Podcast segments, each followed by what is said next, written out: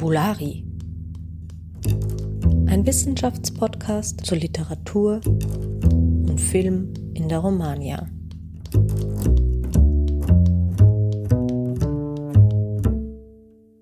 Hallo und herzlich willkommen zu Fabulari. Meine Gästin ist heute Dr. Julia Obermeier von der TU Graz. Hallo, schön, dass Sie bei uns sind. Ich freue mich sehr, danke.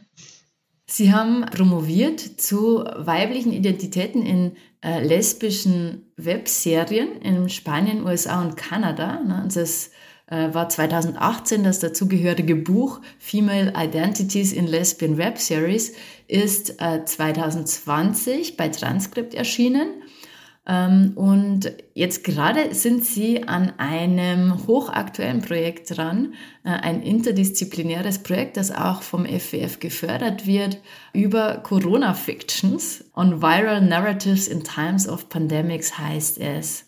Was ist das für ein Projekt? Worum handelt es sich da? Ja, nochmal vielen Dank, dass ich heute bei Ihnen sein kann. Ich freue mich sehr, dass wir heute ein bisschen drüber sprechen können. Die Corona Fictions sind im Moment sehr aktuell, weil wir uns ja nach wie vor so mitten in der Pandemie oder je nach Land schon am Ausklingen der Pandemie befinden. Da haben wir gleich die erste Schwierigkeit, mal zu definieren, wie lange die Pandemie jetzt eigentlich noch andauert. Und wir haben dieses Projekt gestartet, weil uns vor allem die Frage interessiert, was sind sozusagen die Corona Fictions, worauf greifen die zurück? Greifen die auf narrative Strukturen zurück, die es schon gegeben hat, oder äh, erfinden die quasi das Rad komplett neu. Ja? Und wir haben jetzt festgestellt, nachdem wir sehr interdisziplinär arbeiten, dass in literarischen und in Kulturproduktionen sozusagen diese Narrative aufgearbeitet werden, die auch schon in früherer pandemischer Literatur vorkommen und sich aber weiterentwickeln und weiter verändern. Und da sind wir jetzt gerade dran, sozusagen mittendrin das vertiefend zu definieren. Hm, also es gibt äh, so eine eigene Art und Weise, über Corona zu erzählen, könnte man das sagen? Ja, genau.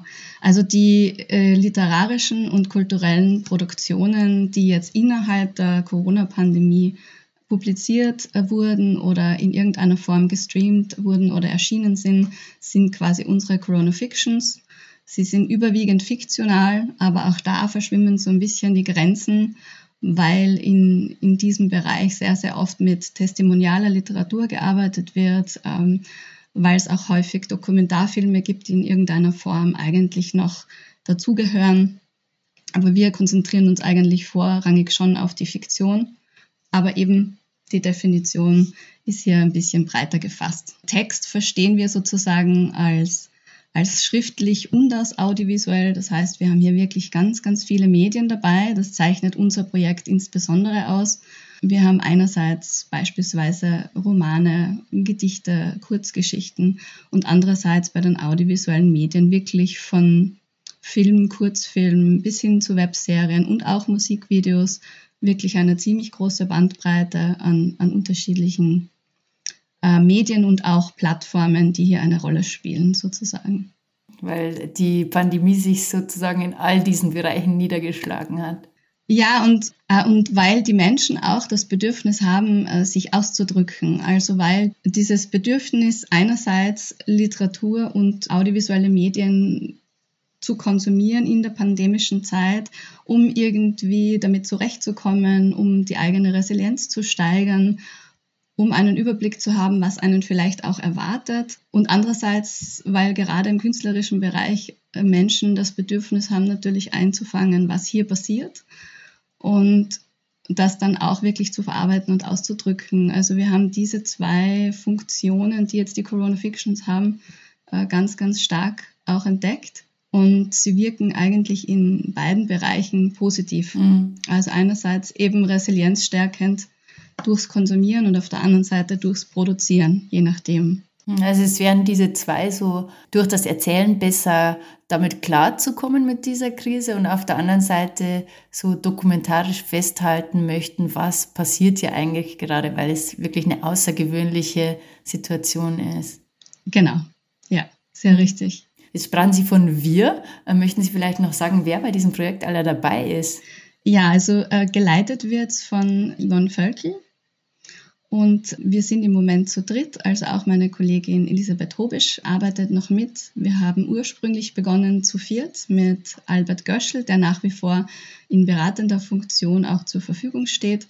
Und wir haben jetzt noch einen Studienassistenten dabei und einen anderen Kollegen, der ab und zu mal dabei ist. Aber das eigentliche FWF-Kernprojekt sozusagen besteht aus uns drei Frauen, Frau Völkel, Frau Hobisch und mir selbst. Mhm. Und was ist genau Ihr Projekt äh, innerhalb dieses Rahmens?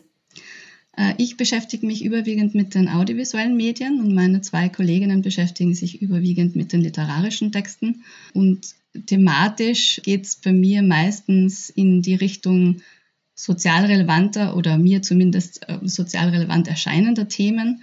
Ähm, also ich interessiere mich stark immer für eine Minderheitenperspektive oder für eine Perspektive, die quasi hierarchisch gesehen aus einer unteren Position kommt und den Mainstream betrachtet.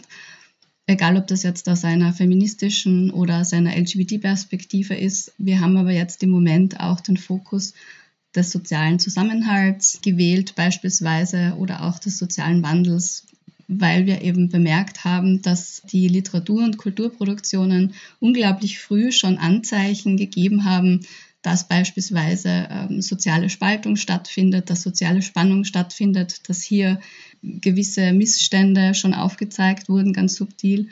Und das ist sehr, sehr spannend, das eigentlich in, in Literatur- und Kulturproduktionen so frühzeitig zu beobachten, bevor es noch Einzug hält im beispielsweise medialen, politischen Diskurs generell.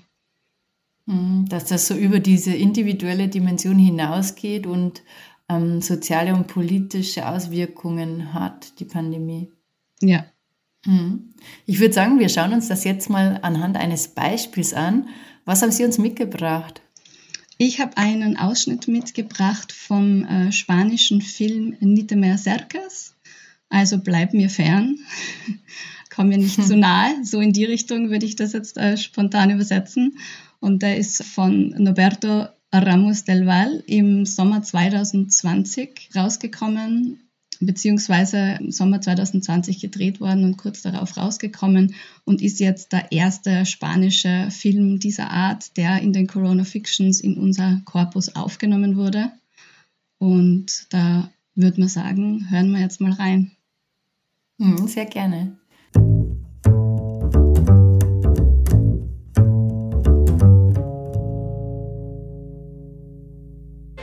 Venga.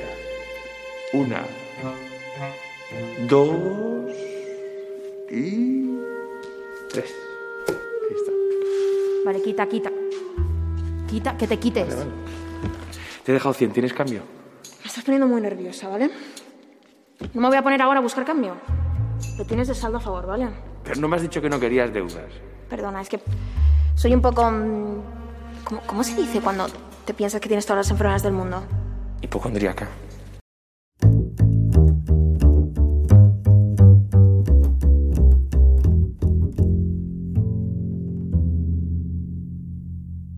Also der Film wurde gedreht überwiegend in Ariño in Aragon, äh, in einem Hotel beziehungsweise auch in dem Ort, im Hotel Balneario, so wird das auch im Film betitelt. Und das Hotel ist quasi leer und ein Schriftsteller, der Protagonist, Schriftsteller Juan, kommt in dieses Hotel aus Madrid, also aus der Hochburg von Covid-Infektionszahlen sozusagen. Und die erste Szene im Film beginnt damit, dass er aussteigt, sich seine Handschuhe anzieht, die Maske ähm, draußen auf der Straße aufsetzt vor seinem Auto und reinspaziert in die erstbeste Bar oder kleines Café des Ortes und dort eben alle dicht gedrängt sitzen, ähm, Getränk konsumieren, niemand Masken aufhat, ähm, alle sich sehr nahe kommen, auch ihm dann sehr nahe kommen und dann so der Begriff des Infizierten hochkommt. Also er wird im Film immer wieder als Infectao bezeichnet, der Infizierte, obwohl er keine Anzeichen irgendeiner Infektion zeigt. Aber dadurch, dass er eben aus Madrid ins Dorf kommt sozusagen, wird er gleich mal kategorisiert und abgestempelt. Der Film bietet sozusagen eine Möglichkeit, die Ausverhandlung von Nähe-Distanz sehr gut zu beobachten, weil äh, die Protagonisten und Protagonistinnen sehr beschränkt sind. Die Drehorte sind sehr beschränkt. Das zeichnet sich in der Corona-Krise generell aus, weil das Schreiben eines Drehbuchs kann ja eher ja, ein Vorgang, ein Prozess sein, den man in der Isolation mitten in der Pandemie in einem Lockdown durchführen kann. Beim Dreh selbst schaut es dann schon wieder schwieriger aus. Also da müssen in irgendeiner Form zumindest bei dieser Art von Film Leute zusammenkommen. Und das wurde auch so gelöst, dass eben ganz wenige Leute hier nur beteiligt waren, äh, sehr viel auch draußen gedreht wurde und hier die unterschiedlichsten Lösungsmöglichkeiten sozusagen gesucht wurden. Und Juan, der Hauptdarsteller, trifft eben zu Beginn, indem er in dieses Hotel einzieht und dieses Hotel in diesem Dorf sozusagen alleine belebt und auch irgendwie behütet, ja, trifft auf die Supermarktangestellte Alicia, die ihm immer wieder Nahrung bringt, also die sozusagen den Supermarkteinkauf vom Dorf zu ihm in dieses Hotel bringt und hier dann die Corona-Maßnahmen ganz penibel einhält zumindest zu Beginn. Hm, das war der Dialog, den wir gerade gehört haben, ne? Ganz genau, das ist sozusagen der Ausschnitt, auf den sich das bezieht. Und Alicia sagt ja, Kita, Kita, also bleib mir weg quasi, bleib mir fern und ist ganz penibel drauf bedacht, sozusagen keine Berührungen zu haben. Beide haben die Masken auf. Sie ist irgendwie ein bisschen verzweifelt, weil Juan den Einkauf zahlen will mit Bargeld und sie überhaupt nicht damit gerechnet hat und so weiter und um Himmels Willen etwas berühren, was der andere berührt hat und so. Also diese, diese Berührungsthematik kommt ganz stark raus und das Physical Distancing sozusagen, weil eigentlich ist es ja kein Social Distancing, es ist ja eigentlich das Physical Distancing, das wir da haben. Und das äh, Spannende ist aber, und das zeichnet nicht nur diesen Film aus, sondern auch andere, dass im Laufe des Films mit der sozialen und emotionalen Nähe der Protagonistinnen und Protagonisten sich sozusagen auch die physische Nähe wiederherstellt. Also es zeigt die Schwierigkeit auf, wie unmenschlich oder unnatürlich es für den Menschen sozusagen ist, sich nicht zu berühren, wenn man sich emotional näher kommt, besser kennenlernt, in irgendeiner Form miteinander näher interagiert. Und durch diesen ganzen Film zeigt sich auch im Endeffekt bei anderen Figuren, die noch vorkommen, äh, zum Beispiel Antonio, ein Polizist oder Evaristo, ein äh, Automechaniker, zeigt sich auch, wie diese Nähe auf andere Art und Weise dann dargestellt wird. Auch da wird zu Beginn einfach ganz, ganz viel Distanz kreiert. Und je weiter der Film fortschreitet in seiner Zeit sozusagen, desto näher rücken sich diese Figuren. Und am Schluss beispielsweise tauschen diese drei Männer sogar einen Joint untereinander aus, ja, und trinken gemeinsam aus der gleichen Flasche und solche Dinge. Und da wird dann schon klar, wie ernst die Maßnahmen im Alltagskontext, vor allem im Drogenkonsum, dann auch noch genommen werden können oder nicht. Ja. Aber auch bei Alicia gibt es eine ganz gute Szene, wo sie sich mit einer Freundin trifft und ihr von dieser Begegnung mit dem Schriftsteller Juan im Hotel erzählt und auch mit einer Art Romanze, Flirt-Dynamik, die sich zwischen den beiden entwickelt und beide Freundinnen sitzen auf den Stufen zu einer Kirche und sitzen zu Beginn dieses Gesprächs wirklich ganz, ganz weit entfernt und zeigen sich die Fotos am Handy ganz, ganz weit entfernt mit ganz viel Abstand. Und je weiter sozusagen diese Szene voranschreitet, desto mehr rücken sie zueinander, berühren sich am Knie oder am Arm oder solche Dinge. Also es kommt wirklich immer wieder auf diese Nähe raus, die scheinbar unvermeidbar ist. Hm. Also Covid ist irgendwie so das äh, Unnatürliche, das dann aber überwunden wird. Also könnte man sagen, der Film ist praktisch äh, inszeniert so einen Sieg über die Pandemie. Ich weiß nicht, ob es ein Sieg ist. Es ist eher ein, ein Zeugnis dafür, wie wichtig die physische menschliche Nähe, die Präsenz des Menschen ist.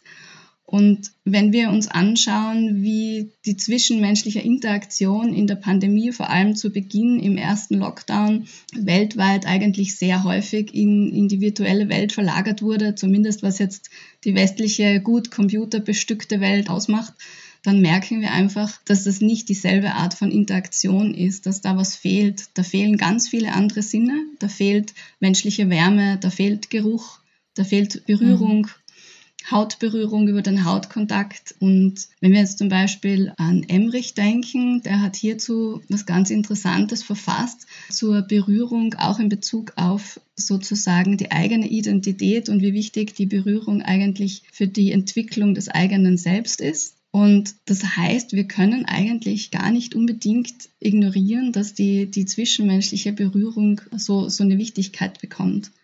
Und es mhm. ist einfach ganz, ganz spannend in diesen Corona-Fictions immer wieder zu sehen. Auch in literarischen Beispielen haben meine Kolleginnen Ähnliches entdeckt, dass sehr viele Sinne oft beschrieben werden, also sinnliche mhm. Erfahrungen. Die Sinne bekommen einen ganz anderen Stellenwert. Äh, also auch die, die Gesamtheit der Sinne, ne? nicht nur der visuelle, der jetzt über mhm. die Medien, so wie eben über Zoom oder ähnliches stattfinden kann. Mhm, also dass gewissermaßen diese verlorene Sinnlichkeit im Alltag ähm, literarisch oder filmisch kompensiert wird, gewissermaßen. Ja, also es gibt auch äh, in einem französischen Film, den wir in unser Korpus aufgenommen haben, Wie Rue de l'Humanité heißt er, äh, ist auch sehr früh äh, in der Pandemie erschienen. Und auch der zeigt auf, wie sich die, die Nähe entwickelt und wie unterschiedliche Parteien in, in einem Gebäude sozusagen im Lockdown interagieren und auch zu Beginn ganz viel Abstand haben und am Ende sich alle umarmen und berühren und so weiter und ein Baby von einer Person zur nächsten weitergereicht wird. Also dieses Thema scheint sich etwas durchzuziehen. Aber ja, schauen wir mal, wie sich das noch entwickelt. Wir sind ja noch mitten im Projekt und auch noch nicht fertig damit. Hm.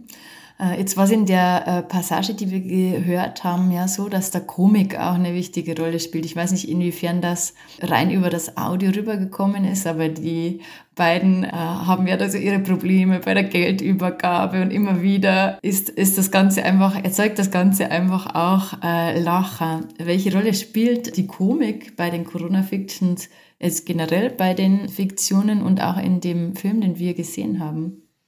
Eine sehr große. Also vor allem, wenn wir uns jetzt die äh, Filme ansehen oder auch die äh, Webserien zum Teil oder Miniserien, spielt Komik und auch teilweise ein gewisses surrealistisches äh, oder mhm. Elemente aus dem magischen Realismus eine, eine gewisse Rolle. Also es gibt immer dieses Spiel mit der gesunden und der etwas verwirrten Psyche sozusagen oder dass Realität und Fiktion verschwimmen teilweise und dass das Lachen vor allem in komödiantischen Aspekten ganz, ganz wichtig ist. Es wird wirklich dazu verwendet, das Publikum sozusagen aufzuheitern. Was jetzt für uns natürlich im Laufe des Projekts und wenn wir hoffentlich noch ein Folgeprojekt bekommen, auch interessant wäre, ist zu schauen, ob sich das jetzt verändert. Ne? Also ob sich jetzt mit den Jahren äh, während der Pandemie und auch danach dieser Diskurs wieder verschiebt oder ob das jetzt wirklich nur in der Anfangsphase ähm, der Corona Fictions Produktion wirklich so vorherrschend ist, dass alle das Bedürfnis haben, eher aufzuheitern. Oder man könnte es auch so sehen, äh, Verfremdungsstrategien, ne, die angewendet werden, um einfach darauf aufmerksam zu machen, dass hier etwas anders ist als normal oder etwas so ist, wie es nicht sein sollte. Ja, definitiv. Und vor allem lässt sich über die Komik auch die Kritik an gewissen verhärteten Maßnahmen oder einfach auch die Schwierigkeit, diese zu ertragen, auch irgendwie besser ja, verarbeiten, sage ich mal. Also dass sie auch vielleicht auf eine andere Art und Weise dann wahrgenommen wird. Definitiv. Also ein sehr interessantes Projekt, das eben top aktuell ist und gibt von Ihnen auch was zu lesen. Ja, also wir haben einen Sammelband in Arbeit und zwar heißt der Pandemic Protagonists Viral Actions oder auch Reactions in Pandemic and Corona Fictions. Das wird beim Transkript Verlag erscheinen.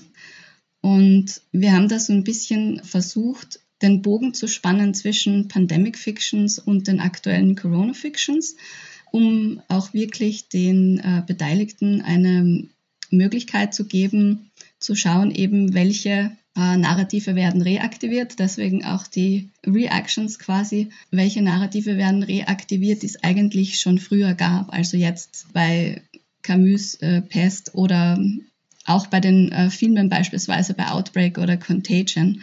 Also diese, diese Diskurse sind ja im Prinzip nicht neu und da gibt es immer wieder Strategien, die natürlich recycelt werden, sage ich jetzt mal. Hm, also es hat auch seine eigene Historizität dann schon, dieses Thema Pandemie. Genau.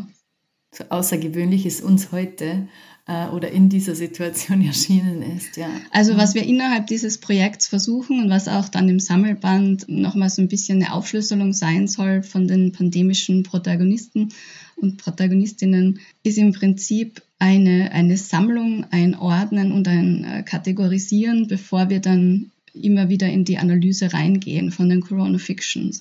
Also das ist quasi ein zirkuläres Arbeiten, weil wir ja weiterhin Corona Fictions sammeln. Und da haben wir eine Datenbank für literarische und audiovisuelle Medien, wo wir jetzt eben im Prozess gerade sind, die auszuverhandeln, um auch gemeinsame Begriffe zu finden, gemeinsame Kategorien zu finden, die für die Literaturwissenschaft und die Kulturwissenschaften funktionieren sozusagen. Es gibt äh, auf der Homepage von Corona Fictions auch eine Sammlung äh, von äh, Romanen, Essays, Gedichten, TV-Serien, Filmen, Musikvideos zu Corona. Also wenn das interessiert, der kann da gerne mit reinschauen. Und soweit ich verstanden habe, ist es auch ein interaktives Projekt. Ja, also es gibt da auch ein Formular, das man ausfüllen kann. Also wenn jemand selbst über Corona Fictions stolpert. Keine Sorge, wenn man sich nicht sicher ist, was das ist, einfach mal reingucken und das anklicken und reintippen. Wir schauen dann auch mal drüber. Dann nehmen wir das auch sehr gern in die Datenbank auf. Also das muss jetzt auch nicht nur romanistischer Natur sein. Es kann auch deutschsprachig, anglophon, wie auch immer sein. Es ist einfach spannend zu schauen, was sich da international bewegt und wie, wie groß das Korpus eigentlich werden kann, ja, mit vereinten Kräften sozusagen. Hm, also hier kann man auch beitragen. Ich verlinke das Ganze äh, in den Show Notes. Damit sind wir auch schon am Ende unserer heutigen Episode angelangt. Ganz herzlichen Dank nochmal, Frau Obermeier, dass Sie uns Einblick gegeben haben in die Corona Fictions. Und äh, wir hören uns in zwei Wochen wieder. Vielen Dank, dass ich heute da sein konnte. Sehr gern. Tschüss.